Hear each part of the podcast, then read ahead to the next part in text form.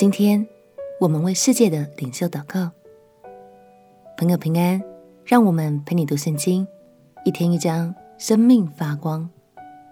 今天来读诗篇第四十七篇，这是可拉的后裔所写的赞美诗，赞美上帝这位大君王是大有能力，应当称颂的，因为上帝曾经带领以色列人出埃及，帮助以色列人战胜敌人。并且把流奶与蜜的应许之地赐给了他们。据说，在犹太文化的传统中，这首诗是庆祝新年时必读的赞美诗之一哦。让我们一起来读诗篇第四十七篇。诗篇第四十七篇：万民哪，你们都要拍掌，要用夸胜的声音向神呼喊。因为耶和华至高者是可畏的，他是治理全地的大君王，他叫万民伏在我们以下，又叫列邦伏在我们脚下。他为我们选择产业，就是他所爱之雅各的荣耀。神上升，有喊声相送；耶和华上升，有角声相送。你们要向神歌颂，歌颂。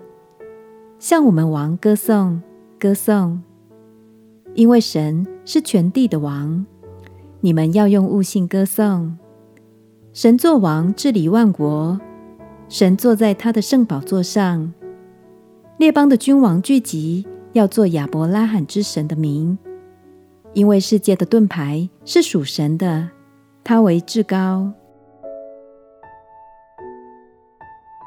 这首诗。虽然是以色列的诗人所写的，但神的治理并不是仅限于以色列，而是包含了全世界哦。经文中讲到了世界的盾牌，指的就是现在世界上一切有治理权柄的领袖。在神的心意中，他们应该要像盾牌那样保护着百姓们，而神就是他们背后的支持与力量。亲爱的朋友。今天就让我们一起为国家的领袖们祷告，好吗？愿神的能力与智慧常伴领袖们的左右，也愿领袖们能认识神，以神美好的心意来治理全地。我们一起来祷告。